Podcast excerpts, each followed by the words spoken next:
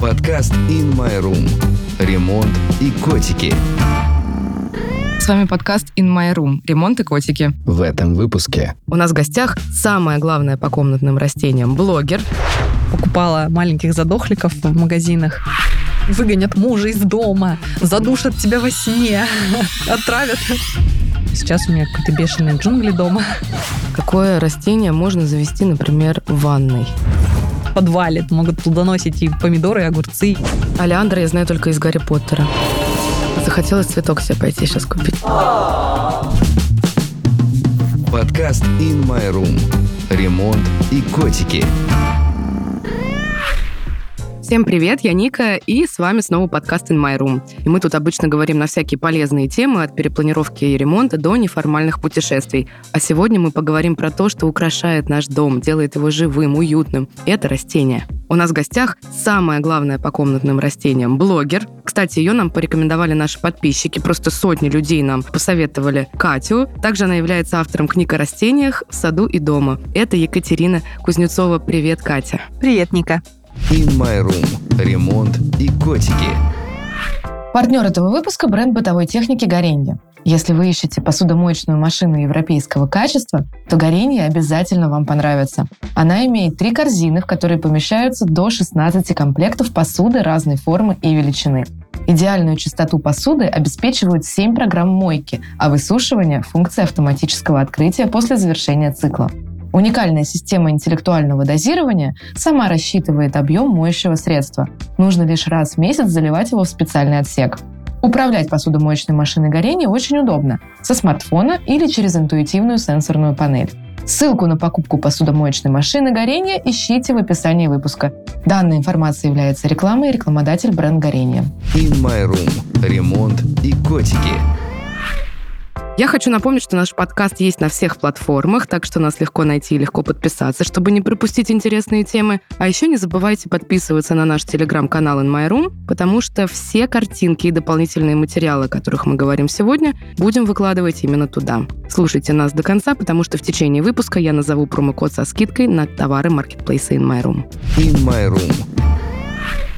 Кать, сразу хочу тебя спросить, что такое мотиватор 39 уровня? Мы гадали всей редакции и не могли понять. Раскрой нам секрет. Видимо, пора начинать менять шапку профиль, раз это не очевидно. Меня очень часто называют мотиватором, потому что я мотивирую людей на озеленение дома, и на переезд в свой дом, и на приемное материнство, и еще много на чего. Но 39-й — это, во-первых, мой возраст, мне 39 лет, а во-вторых, 39-й регион, мы переехали в Калининград, и вот такое совпадение, в общем, в этом году у меня совпадение вышло в шапку профиля, мотиватор 39 уровня. Это у нас были разные догадки, что это может быть, это какая-то каста, и там какие-то уровни. И вот ты достигла 39-го. Да, достигла. Вот через пару месяцев достигну 40-го. Ну, давай начнем с тебя. Расскажи о себе, про свой путь. Как ты решила выращивать столько растений? Как ты решила вести свой блог? Расскажи немножко про это. У меня эта история довольно запутанная многоуровневая, многоэтапная. А растениями я увлекалась с детства. У меня мама биолог, и она тоже очень любит растения. То есть у нас дома всегда было зелено. Но я к этому относилась как к чему-то само собой разумеющемуся. Ну, растения, растения, как, наверное, все мы в детстве. Но потом, когда стала старше, я сама увлекаться начала выращиванием разных растений. Увлекалась сначала орхидеями, покупала маленьких задохликов в магазинах и выхаживала их, превращала в красивые пышные цветущие растения. Потом я переключилась на выращивание огорода, завела свой участок и начала выращивать там грядки, теплицы, помидоры, огурцы, вот эта вся красота. Просто рассказывала об этом на своей странице, которая на самом деле началась именно с приемного материнства. То есть я сначала начала рассказывать о, о своем опыте приемного материнства, только потом люди начали спрашивать ну, о том, что происходит за кадром, а как у вас получается так выращивать. Поскольку я сама по образованию тоже биолог, у меня получалось рассказывать об этом интересно, увлекательно и при этом понятно. Ну и грамотно, конечно. И поэтому люди начали ко мне постепенно относиться как к специалисту по растениям. Сейчас угу. и я сама себя так позиционирую. То есть э, твоим первым растением дома была все-таки орхидея, такое одно из самых популярных. Наверное, можно и так сказать, да. У меня потом я работаю с психологом, как, наверное, многие, и психолог в какой-то момент мне сказал, что как будто бы мое общение с растениями было моей терапией бесплодия, потому что я не могу родить ребенка, и детки у меня приемные, и получается, что когда я выращивала орхидеи, то я покупала маленьких заморышей и помогала им зацвести. Но в какой-то момент обнаружила, что орхидеи, так же, как и я, бесплодны, и начала выращивать растения, которые дают плоды. То есть они, да, помидоры, огурцы, мы также точно их выращиваем, вкладываем в них силы, и они отдают нам урожай, да, плоды. Но когда я уже прошла свое бесплодие, перешагнула через него, смирилась с ним, приняла, то я снова увлеклась комнатным цветоводством, и сейчас у меня какие-то бешеные джунгли дома.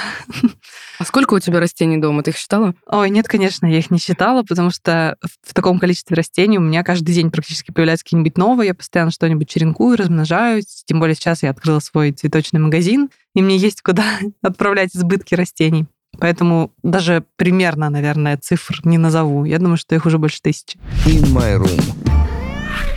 А вот посоветуй вот новое растение в доме, например, без опыта человек, какое лучше брать, с чего лучше начать? Ну, вообще говоря, наши квартиры, наши дома не отличаются большим количеством света. Даже если кажется, что у нас очень много солнца на окнах, то чаще всего это большая ошибка, потому что солнце запутывается в многоэтажках, теряется в растениях на улице, которые живут вокруг наших домов, в крышах подъездов. Оно фильтруется через стекла, потому что ультрафиолетовая часть вообще не проходит через стекло, а вся остальная тоже частично отражается. Как мы знаем, угол падения равен углу отражения. А, кроме того, раньше у нас стеклопакеты были, грубо говоря, двойные, то есть два стекла в квартирах, а сейчас и того больше, и три, и пять бывает стекол, и каждая из них часть светового потока отражает. И в результате до растений на подоконниках добирается просто крошки света. Я недавно издала книгу о комнатных растениях, она называется «Растущие в темноте», потому что любое растение, которое оказывается дома, оказывается растущим в темноте. Я, конечно, не говорю сейчас о южных окнах каких-нибудь э, квартир в Краснодарском крае, особенно на верхних этажах. Обычная среднестатистическая квартира — это очень темное место, и поэтому, если выбирать растения для дома неприхотливое, то я бы остановилась на теневыносливых растениях. Таких на самом деле довольно большой выбор.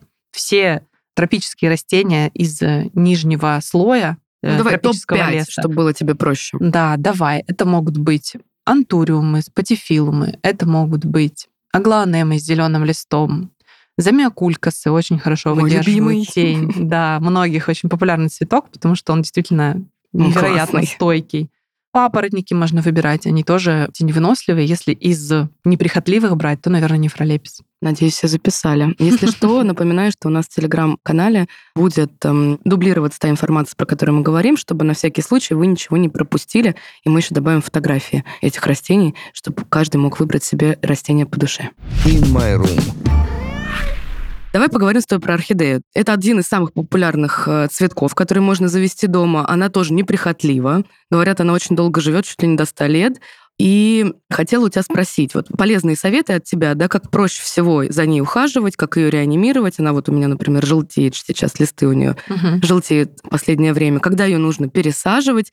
И, кстати, есть еще лайфхак, это у меня мама мне его подсказала, я не знаю, насколько это правда. Если ее полить э, перекисью водорода, то она зацветет. Конечно, орхидеи пользуются огромной популярностью, потому что это действительно ярко цветущее растение, которое готово добавить красок в любой дом. При этом цветы она держит очень долго. Мы сейчас, наверное, с тобой говорим о фаленопсисе. Это разновидность орхидей самая популярная.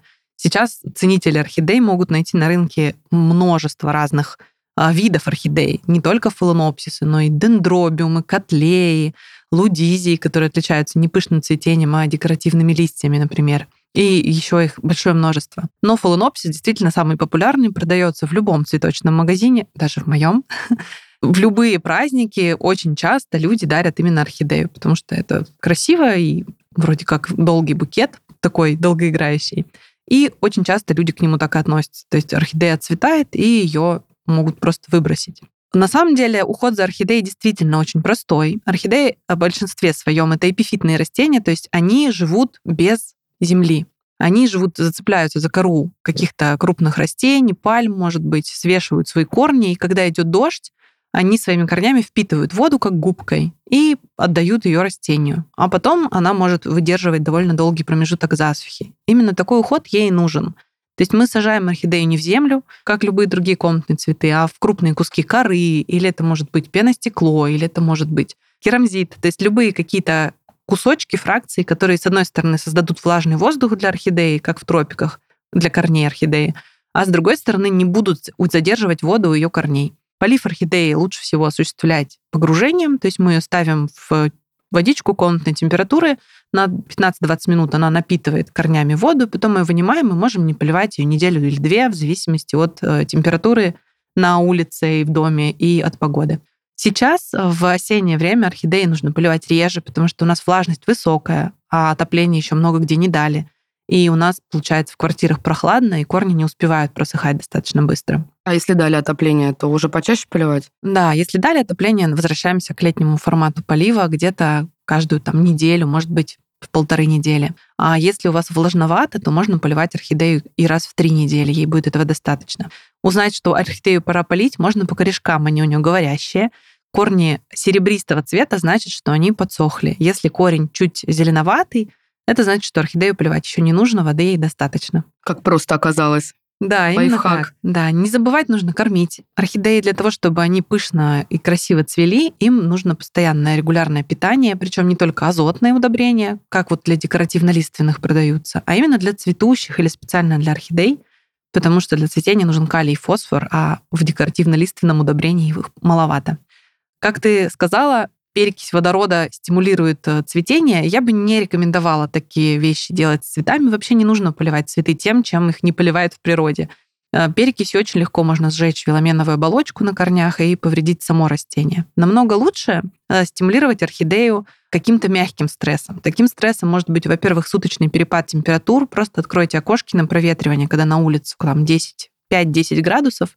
Конечно, не на сквозняк, не закрывая шторы, чтобы она просто чуть-чуть остыла буквально 16-18 градусов ночной температуры и 20-25 дневной стимулируют орхидею к цветению. Именно поэтому, кстати, они у нас начинают цвести зимой, Mm. после сезона, когда без отопления в квартирах холодно.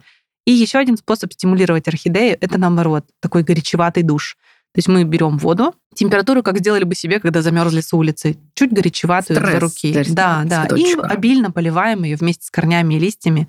И после этого она также может э, начать цвести. Класс.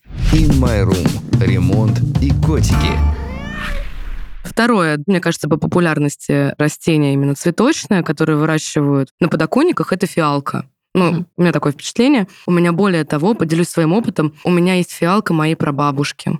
Она ее когда-то посадила, и мы ее бережем, очень бережно к ней относимся. Мама ее с собой на дачу возит туда-сюда, чтобы только она с ней была. А, тоже хотела спросить, какой лучше уход за фиалкой осуществлять, да? Любит она тень или лучше ее на солнце, если, ну, возможность есть ее поставить на солнце, Мгм. например, в летнее время. Их очень большое количество сортов. Вот за каким проще всего ухаживать, какой лучше брать домой? Честно скажу, я вообще небольшой специалист именно по цветущим растениям, потому что большой фанат э, декоративной зеленой листвы разных видов и сортов. Но фиалка это действительно очень неприхотливое комнатное растение. Она отлично адаптируется к нашим темным квартирам. Она максимально теневыносливая, даже на северном окне будет радовать пышным цветением. Ей нужен небольшой объем грунта, то есть маленький горшочек. Нужно стараться, чтобы у вас в горшке было одно растение, она постепенно может давать деток, их лучше своевременно отсаживать для того, чтобы не снижать пышность цветения. Грунт для фиалки нужен чуть кислый, можно в магазине прямо так и выбирать, для синполи или для фиалок, это одно и то же. Сейчас сортов действительно колоссальное множество, и здесь, я думаю, стоит в первую очередь ориентироваться на собственные предпочтения. Ведь самое главное, чтобы растение, которое живет у вас дома, радовало именно вас, чтобы вам нравилось. Я сама, честно признаюсь, а, позавчера в собственном магазине купила фиалку, потому что она показалась мне какой-то необычной. То есть а, для меня фиалки, пожалуй, слишком вычурные, слишком у них вот эти крупные бархатные листья, слишком крупные бархатные цветы, а это была похожа на лесную фиалку с маленькими почти гладкими листочками и нежно-сиреневыми, как лаванда, цветами. И я принесла ее домой, и теперь любуюсь как маленьким кусочком весны в осенний период. Поэтому выбирайте на свой вкус растения неприхотливые. Поливать фиалки лучше не сверху. Они не любят, когда вода попадает на ствол или на листья. А оптимально поливать их в поддон. То есть вы наливаете в блюдечко воду, ставите в это блюдечко горшок, и он впитывает воду сам. Так фиалка будет довольна. Главное, чтобы ваша фиалка была довольна. Да, и вы, и фиалка. Тогда все будет отлично. In My Room. Топ ошибок, которые люди допускают при выращивании растений у себя дома. Это, мне кажется, тоже относится в основном к домашним таким зеленым растениям, да, которые чаще всего люди заводят. О, да. По-любому тебе пишут в комментариях какие-нибудь такие вопросы, и ты уже понимаешь, какие самые распространенные ошибки. Давай про них поговорим. Да, безусловно. Самое популярное — это перелив. Люди уверены, что э, главное, что растениям нужно, это больше воды. И наливают побольше воды утром, потом еще побольше воды в обед, потом вечерком еще разок, и на следующий день повторяют. Чаще всего растения погибают именно от э, слишком большого количества заботы, из-за того, что их поливают каждый день по чуть-чуть. На самом деле в природе почти не бывает такого, чтобы земля была постоянно влажной. Корням растений для того, чтобы жить и выполнять свои функции, обязательно нужно дышать. Им нужен доступ воздуха. Если грунт постоянно влажный, в нем начинают развиваться бактерии, бескислородные, анаэробные, и грунт закисает, становится более кислым, и растение не может усваивать питание, загнивает и погибает. Поэтому обязательно, особенно, особенно в осенний и зимний период, следите, чтобы грунт в ваших горшках просыхал. Просыхал не только сверху, потому что сверху он просыхает быстро, у нас в квартирах зимой жарко и сухо, а именно на всю глубину.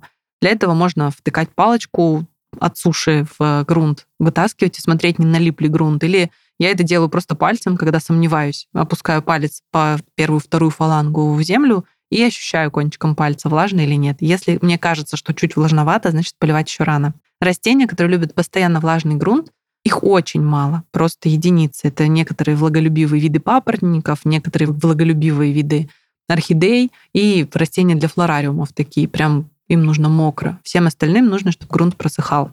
Вторая причина популярности того, что растения чувствуют себя плохо, это дефицит света. Собственно, растут они и так в темноте, даже на подоконниках темновато, особенно зимой. А если э, хочется украсить стол рядом с компьютером или поставить цветок на кухонный стол или отодвинуть куда-нибудь ближе, ну, не знаю, на прикроватную тумбочку, то там наступает просто мрачная темнота. Если вам хочется понять, сколько света получают ваши растения, скачайте приложение на телефон, называется Люкс. Люкс — это единица измерения световой силы солнечного света. И можно посмотреть, сколько люксов достается вашему растению. В среднем ему нужно хотя бы 5000. Но 5000 бывает в солнечный день на южном подоконнике а около кровати, например, на тумбочке может оказаться два люкса или три. Поэтому обязательно пользуйтесь дополнительным освещением. Я не говорю сейчас даже про профессиональные фитолампы, хотя если у вас есть такая возможность, то это будет прекрасно. Можно взять обычные светодиодные лампы, 4000 кельвинов температуры, такой обычный sunlight, да, свет, и расположите поближе к лампе. И пусть она горит целый день. То есть э, освещение растений нужно хотя бы 10, а желательно 12 часов в день. Ночью растения все отдыхают так же, как и мы, поэтому освещение им не нужно. Если вы хотите именно озеленить свой дом в глубине комнаты, тогда присмотритесь к фитосветильникам. Сейчас их огромное множество. Есть лампы, которые вкручиваются в обычный цоколь и при этом дают мощное полноспектровое освещение для растений. И это действительно позволит сделать и ваш дом светлее, и ваши растения счастливее. Мы, кстати, задали вопрос нашим подписчикам в Телеграм-канале, и был вопрос к тебе. Какое растение можно завести, например, в ванной, где нет вообще естественного света? Тут, наверное, угу. как раз-таки э, фитолампа и поможет, да, в этом случае? Да, да, сейчас на самом деле отличные профессиональные фитолампы есть. А есть красивые, чтобы в интерьер? И красивые, ну как поставить? красивые. Есть лампы, которые по виду почти не отличаются от обычной лампочки светодиодной, которую мы сейчас вкручиваем в любой светильник. То есть у нее цоколь Е27, вы а, просто выбираете торшер, который вам нравится, вкручиваете в нее фитолампу, направляете на свое растение и получаете счастливое растение в любом помещении без окон. Прекрасно. 95% растений способны расти вообще без доступа солнечного света на фитолампах. Фитолампы сейчас отличные. Я даже урожай выращиваю на подоконниках именно с фитолампами. Точнее, не на подоконниках, а на стеллаже в подвале. Могут плодоносить и помидоры, и огурцы, и арбузы, и все что угодно. Интересно. Частые причины проблем – это вредители, о них, я думаю, что мы с тобой поподробнее еще поговорим, угу. но самый распространенный это паутинный клещ и щитовка, пожалуй, и мучнистый червец. мы про них еще поговорим попозже. Еще одна причина — это чрезмерное опрыскивание, но при этом сухой воздух. Многим кажется, что если ты опрыскал растение, то ты поднял влажность в помещении. Но на самом деле это происходит буквально на 5 минут, потому что вода испаряется с листьев, и снова вокруг становится сухо. При этом от воды из-под крана у нас осаждаются на листьях соли, растение не может толком дышать, не может толком потреблять углекислый газ, чтобы фотосинтезировать, и тоже страдает. Намного лучше повышать влажность другими методами. Увлажнитель воздуха или поддон с керамзитом под горшками, в которые мы наливаем воду, и она уже испаряется с большой площади на протяжении долгого времени, или даже хотя бы мокрое полотенце, брошенное на батарею, и которое вы будете смачивать каждый день, намного эффективнее повышает влажность в помещении. Интересно, слушай, у меня такой вопрос э, появился спонтанно. А какой водой лучше их поливать? Вот я, например, отстаиваю воду несколько дней, потом поливаю растения. Или все-таки ты посоветуешь, может быть, э, покупать специальную просто питьевую воду для растений? Нет, питьевую воду не нужно покупать. Она, наоборот, обогащена солями для того, чтобы человеку был нужный набор микроэлементов. Самая оптимальная вода — это талая вода от снега или дождевая, потому что она как раз не содержит э, избытка солей. Отстойная вода — это тоже прекрасный вариант. То есть э, наливать и отстаивать хотя бы несколько дней, чтобы вышел хлор, это прекрасный способ. Если вы знаете, что у вас жесткая вода, можете а, купить фильтр, который будет снимать жесткость. Есть такие обычные фильтры, в которые наливаешь воду, она просачивается ну, да. в кувшине, и такой водой уже тоже будет эффективнее поливать растения. Если у вас вода из-под крана нормальная, то отстаивать уже достаточно. Далеко не везде она совсем уж плоха. Главное, чтобы вода была не ледяной, потому что очень холодная вода убивает корневые волоски и вредит корням. И не слишком богатый всякими солями, а в остальном все в порядке. Но еще могу сказать, что есть растения, которые требуют прям такого очень внимания большого к поливу. Например, растения-хищники, которые сейчас тоже набирают популярность, венерина мухоловка, например, или сдох. непентас, который кувшинчики красивые вывешивает. Такие растения требуют полива только дистиллированной водой. В природе они живут на болотах, а там вода дистиллированная. В ней нет вообще никаких солей, поэтому Мёртвая, любые соли... которая. Ну да. Для них я, например, покупаю специально дистиллированную воду, она продается в любом автомагазине или строительном, пятилитровками, никакой проблемы нет.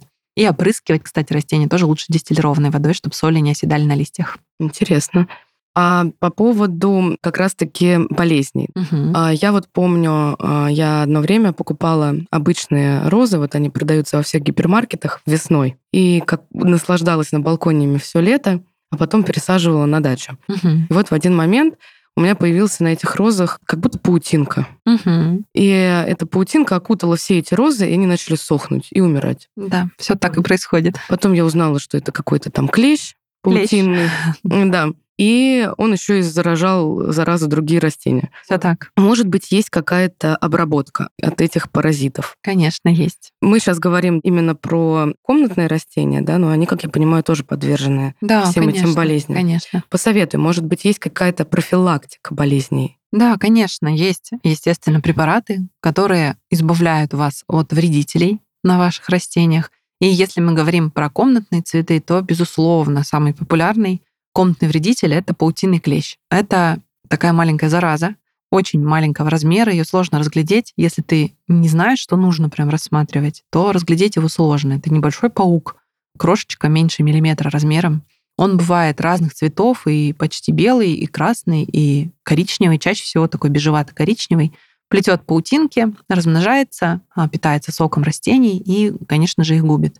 Пожалуй, роза кардана, о которой ты, собственно, говорила, эти маленькие горшечные розы, самые подверженные. Любимые да, клещами. Да, самые подверженные для нападения. Если мы говорим именно о профилактике, что сделать для того, чтобы у нас не возникало этого вредителя дома, то поддержание высокой влажности. Клещ паутины любит сухой, жаркий воздух. Поэтому если у вас дома прохладно и влажно, скорее всего, он вас сильно беспокоить не будет но в жаркие периоды и в зимний отопительный сезон он абсолютно точно себя проявит. Он может залететь через окно на паутинке, можете перенести его на руках с новым цветком, животные могут перенести. То есть не удивляйтесь, если он у вас возник, даже если вы никаких новых растений не покупали.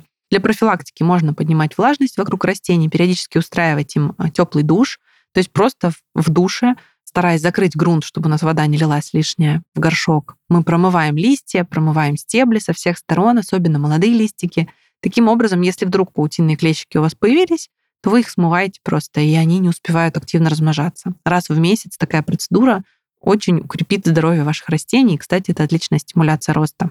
Но если мы говорим о том моменте, когда он у вас уже появился, вы видите паутинку, это значит, что паутинного клеща много, и здесь нужно именно обработка. Сейчас, к счастью, большое множество препаратов, безопасных для людей и животных, которыми можно обрабатывать дома. Чаще всего это японские препараты, Мои любимые от паутинного клеща — это Double Face, аники, всевозможные препараты, которых название заканчивается на майт, потому что майт это, по-моему, клещ, mm-hmm. если я не ошибаюсь. Санмайт, но он достаточно агрессивный. Э, я бы обрабатывала им на улице или на балконе, например, выносила. Каримайт, карамайто, и много, на самом деле, я даже все не перечислю. Ну и то, что есть абсолютно в любом магазине, это препарат фитоверм. Это биопрепарат, безопасный также и для э, животных, и для людей. У него, правда, много есть такой неприятный запах, но тем не менее не, не критичный. Вот, он а, помогает и от э, клещей, и от насекомых вредителей, но при небольшой популяции, либо обработки нужно проводить часто, профилактически, там каждые две недели, чтобы он не размножался. Вот если мы говорим про розу, а я думаю, что очень у многих живут дома комнатные розы, то я бы прям советовала каждые две недели брать фитоверм, опрыскивать обильно растения со всех сторон и накрывать полиэтиленовым пакетом на ночь, чтобы он лучше сработал. Питался. Да, и потом, соответственно, через две недели снова повторяем. Тогда роза будет жить долго и счастливо и радовать вас цветением. А весной вот что нужно обрабатывать там да, на том же участке? Какую профилактику нужно проводить точно? Ну, на участке я стараюсь не использовать препараты слишком активно, потому что все-таки на участке мы обычно едим. Ну и плюс да. к этому на участке у нас летают пчелки, а им почти все препараты, которыми мы обрабатываем от вредителей, опасны. Пчел нужно беречь, поэтому на участке я использую только биопрепараты, то есть это как раз фитоверм, но профилактика нужна регулярно. Когда у нас уже засилие вредителей, особенно если мы говорим про паутиного клеща или про трипсы, которые активно размножаются, очень сильно вредят, то бороться с ними фитовермом сложно. Намного проще предотвратить размножение. Поэтому просто начиная с весны, а сначала мы весной, еще до начала лета пчел, до начала появления вредителей на участке, обрабатываем весь участок профилактином. Это вазелиновое масло, которое губит зимующих вредителей. То есть оно покрывает тонкой пленкой э, деревья, наши кустарники, там многолетние растения и не дает дышать вредителям, а они задыхаются. При этом пчелам не вредит, потому что они еще не проснулись. А затем регулярная профилактика, и вредителей у вас не будет. In My Room. Ремонт и котики. Мы дарим промокод для всех слушателей 1023. In My Room. А скажи, вот какие растения можно завести дома, а потом их пересадить, например, в грунт уже на даче? Да, вот я так делала с розами, например, каждый Мгм, год. мгм. Но, может быть, есть еще какие-то, чтобы они тебя сначала дома порадовали, а потом еще на участке. Ну, такие растения, которые будут зимовать в открытом грунте в средней полосе России, да, ну и вообще в России, их не так много. Но есть растения, которые можно выводить гулять на лето. Например, э, очень часто так делают с пеларгониями. То есть это, в принципе, комнатное растение, оно не будет зимовать в открытом грунте, погибнет. Но особенно пышно и радостно они цветут э, в летнее время на участке и набираются сил, крепнут, а потом на зиму мы их забираем, обрезаем, компактизуем, чтобы было проще за ними ухаживать. И они просто пережидают зиму. Я выношу на улицу гулять все растения, комнатные растения субтропического климата. Это цитрусы, олива, пальмы э, всевозможные, которым на самом деле тяжело приходится в квартире, потому что им нужно много солнца. Хвойные растения также точно можно выселять на улицу на лето, например, араукарию. Еще, кстати, очень часто зимой мы покупаем маленькие елочки на Новый год, настольные.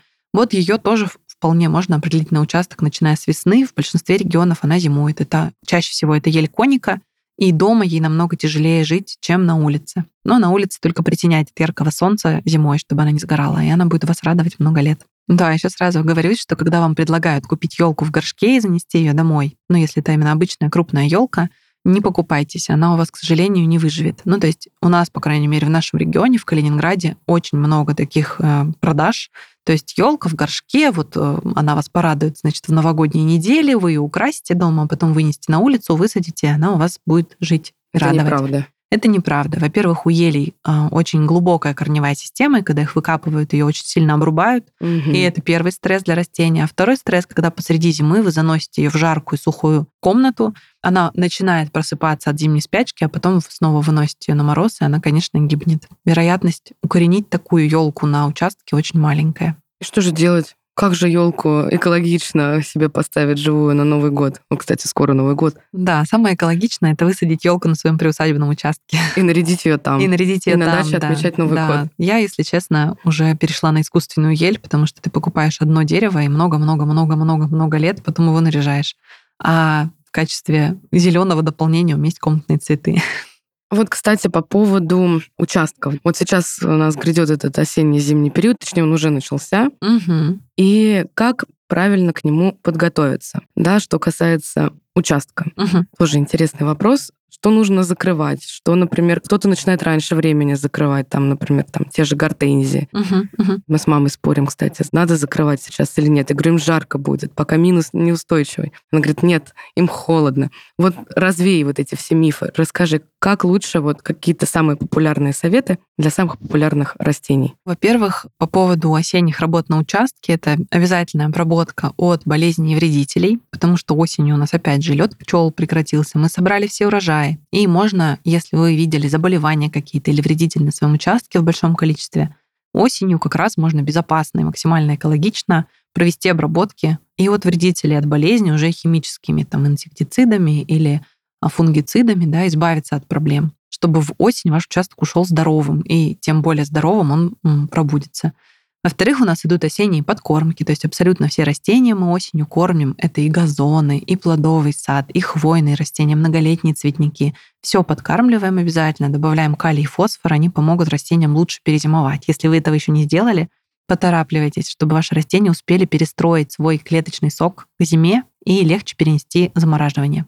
Но по поводу укрытия, укрываем мы, конечно, далеко не все. В разных регионах по-разному, но каждый, наверное, знает, какие растения на его участке неженки, и нужно их укрывать. Чаще всего это действительно гортензии, розы. Все мы их начинаем укрывать с, с наступлением холодов, то есть в плюсовую температуру мы начинаем их аккуратно, постепенно пригибать, потому что многие растения сразу за один присест не пригнешь к земле так, чтобы не поломать. Поэтому делайте это постепенно, понемногу, опускайте каждую неделю ближе к земле. Но лучше всего именно окончательное укрытие действительно осуществлять уже после наступления заморозков, потому что колебания температуры могут вызвать выпривание под укрытиями, и растения пострадают намного сильнее. И не забудьте обязательно их обработать фунгицидами перед укрытием, чтобы не развивались вот в этой капсуле теплой и влажной, не развивались грибы всю зиму.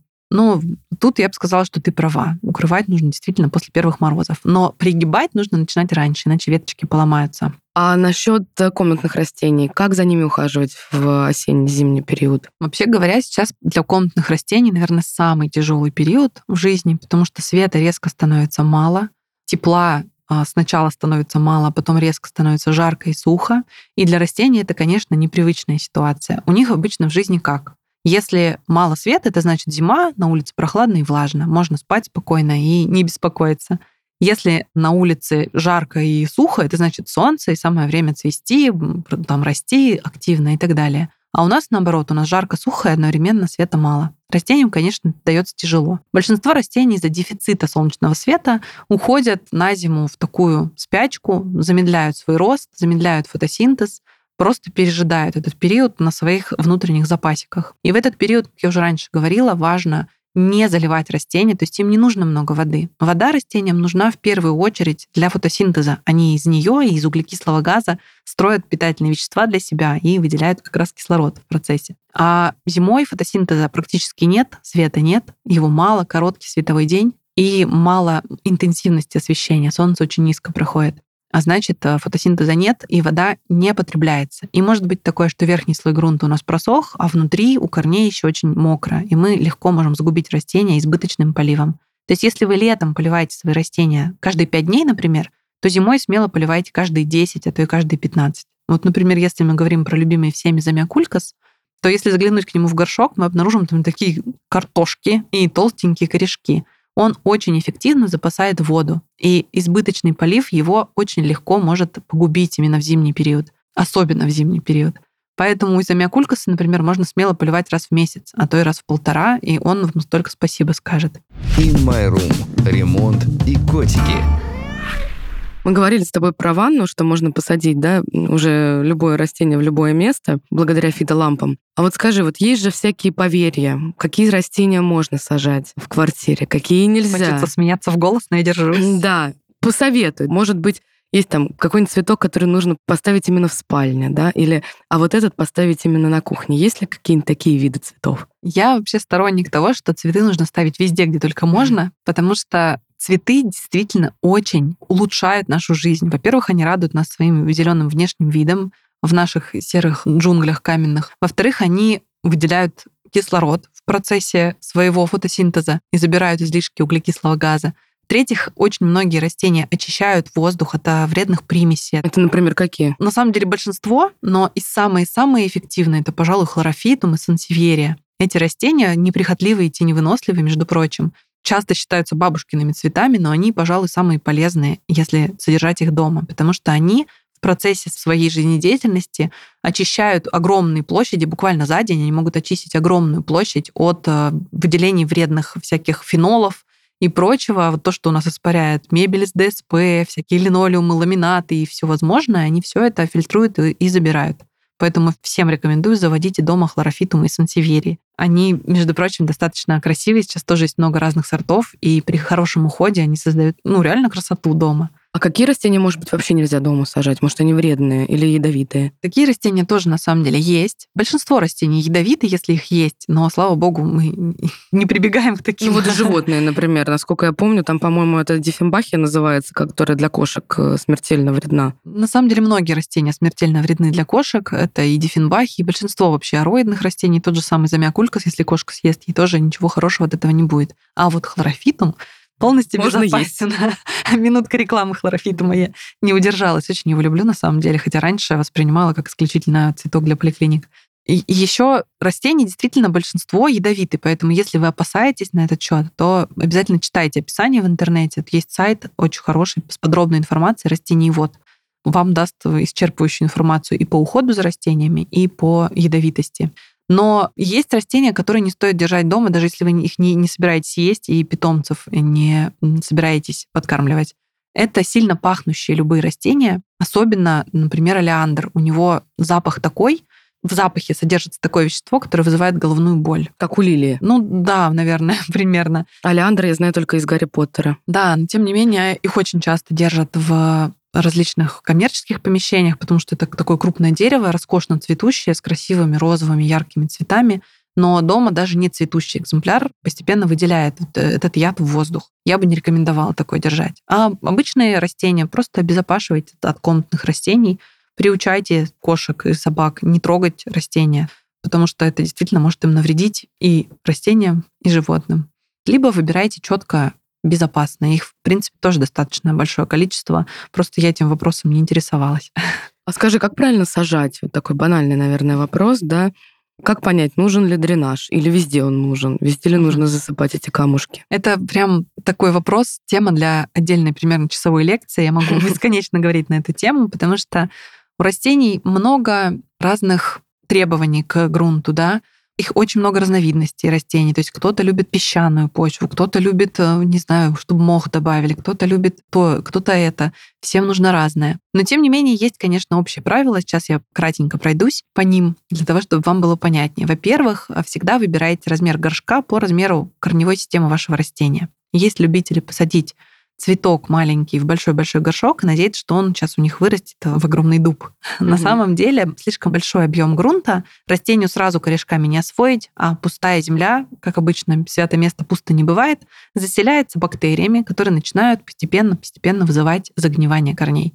Поэтому горшочек выбираем под размер нашего цветка. Вынули растение из э, старого горшка, отряхнули грунт, посмотрели размер корневой системы чуть-чуть, буквально на пару сантиметров, увеличили мысленно, чтобы он свободно входит и выходит, как тот шарик из Винни-Пуха, и посадили. Во-вторых, если вы новичок, то я очень рекомендую выбирать именно горшки, а не кашпо. То есть э, в емкости, куда вы сажаете растение, обязательно должна быть дырка А-а-а. в дне, чтобы сливалась лишняя вода. По поводу дренажа, дренаж лучше класть везде, если у вас есть такая возможность. Не экономьте, потому что дренаж покрывает весь все дно горшка, а значит, корневая система по всему дну горшка сможет получать доступ к воздуху. Потому что даже если у вас горшок и дырочка в дне есть, технологическое отверстие, как меня всегда поправляет знакомый, все равно корни могут получать воздух через маленькую дырочку, да, а так мы будем получать, точнее не мы, а корни будут получать воздух по всей площади дна, потому что там будет лежать дренаж и много воздушных камер. А, если вы высаживаете растение в кашпо непосредственно, это значит, что у вас отверстия нет, тогда слой дренажа обязательно делаем для того, чтобы если вы вдруг ошиблись с объемом полива и у вас вода все-таки просочилась, чтобы ей было куда слиться. Для этого делается дренажный слой в кашпо. А вот есть модные вот эти вот горшки, которые с двойным дном. Угу. у меня такие были. Да, это прекрасно, кстати, сейчас вещь. Мне он не помог замок от перелива. Да, потому что многие не знают, как правильно ими пользоваться. Эти горшки, по сути своей, представляют то же самое, что обычный наш горшок с поддончиком, блюдечком, да, но только в блюдечке мы видим, что вода налилась, а вот в этом горшке с двойным дном мы не видим, что вода налилась. Поэтому просто каждый раз вы полили растение, и после полива приподнимаете внутренний горшок и сливаете излишки воды из э, внешнего горшка. Тогда у вас никогда не будет застоя воды. Если же вы этого не делаете, то да, каждый раз немножечко воды там остается, испаряться и особо некуда, и она рано или поздно доберется до корней. То есть можно сказать, что это идеальный горшок для любого растения, особенно для новичка. Да, это идеальный горшок и для растения, и для, на самом деле, человека, потому что в блюдечках вечно такое происходит, что у вас все это выливается на подоконник, вы где-то не уследили, да, разводится грязь, видно эти отложения солей, это некрасиво. Поэтому смело берите горшки с двойным дном, просто не забывайте после полива слить избытки воды из внешнего горшочка. Скажи, а какое твое любимое растение? О, тут вопрос задают человеку, у которого их примерно тысяча. Ну, все равно любимчики по-любому есть. А любимчики, конечно, есть. Мне последнее время, они на самом деле меняются. Вот как был период, когда у меня было 40 орхидей всевозможных, так сейчас у меня, наверное, любимчики — это монстеры. Те самые, которые выгонят мужа из дома, задушат тебя во сне, отравят тебя и заберут всю твою энергию. Вот их обожаю. У меня их, наверное, около 50 всяких. Есть сейчас огромное множество. Есть монстеры с огромными листьями, например, да, монстеры деликатесные, у которых листья достигают полуметра в среднем, а то и метра по мере взросления растения. Есть монстеры с варигатным листом, на которых узоры белого, зеленого, салатового смешиваются в причудливые картины, и это очень красиво. Есть монстеры с резными листьями, как узкие полоски или как э, тонкие, не знаю, как перья. То есть они очень разные. Есть э, монстеры, которые прилипают э, стволом к любой опоре и начинают распластывать листики по поверхности, как маленький паучок забираться все выше. Это безумно интересно. Они, и меня они подкупают именно своим разнообразием. Еще очень люблю алаказии. Сейчас тоже прям, мне кажется, популярная очень тема выращивания алаказий, при том, что они капризные, вредные, упрямые, психованные дамы, но тем не менее выращивать их тоже большое удовольствие. Именно за счет того, что они как картины в музее. Все очень разные, очень разные листья, разные текстуры, разного цвета, разной формы. Мне очень нравится. Как ты завороженно говоришь. Обожаю. Могу говорить бесконечно на тему растений. In My Room.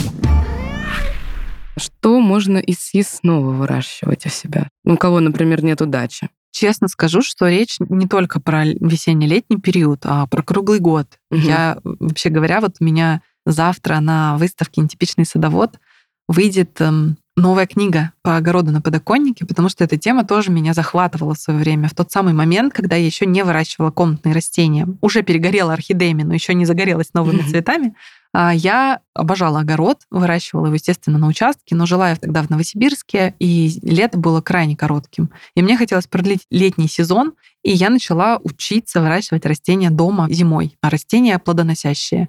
У меня росли помидорки, огурчики, всевозможные салаты, все, что можно придумать, даже клубника и арбуз мы съели. У тебя был грядки. дома парник, скажи честно. Сначала это были просто стеллажи, мы их закрепляли на окне, деревянные стеллажи, я выращивала так, добавляла там слабенькие фитолампы, какие находила. Потом у меня был парник. Мы пристроили к дому еще большой кусочек, и в нем у меня была зимняя оранжерея. То есть это было помещение с обычной крышей, но с большими окнами по периметру. И у меня там росло все уже как в уличной теплице, то есть там стояли мощные профессиональные фитолампы, и у меня всю зиму плодоносили огурцы, мы прям делали салаты свежие зимние. Но я, конечно, не рекомендую каждому пробовать, но уж посадить один маленький помидорчик на подоконнике — это большое счастье. Возьмите обычный светильник настольный, возьмите фитолампу, поставьте под нее горшочек с помидором и смотрите, как это происходит. Это действительно магия. Когда вы сеете маленькое семечко, особенно круто это делать с детьми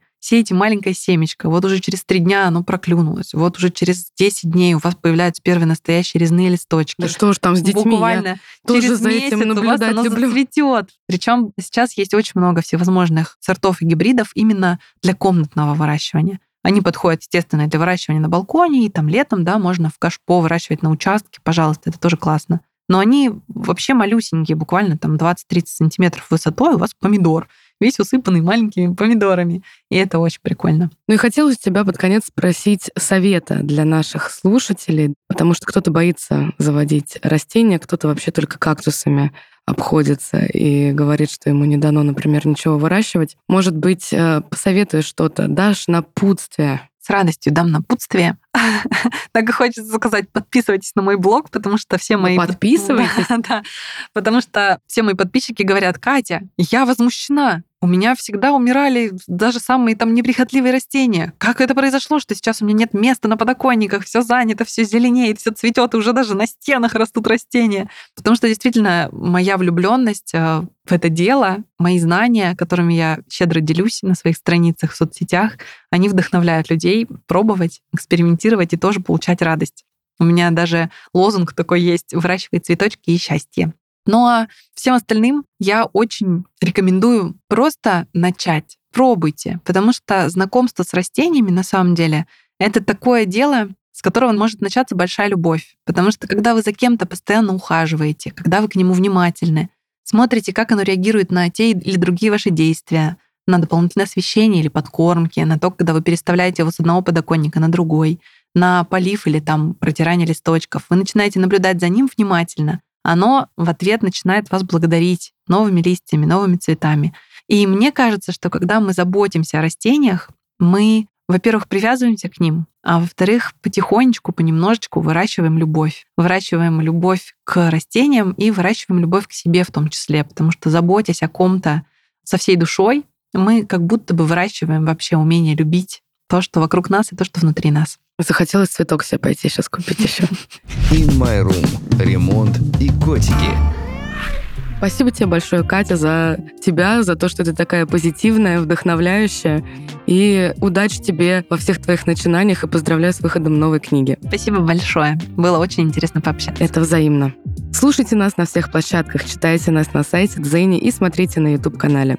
И не пропускайте наши новые подкасты, потому что там будет еще много всего интересного и полезного. Всем спасибо и пока. Подкаст In My Room. Ремонт и котики.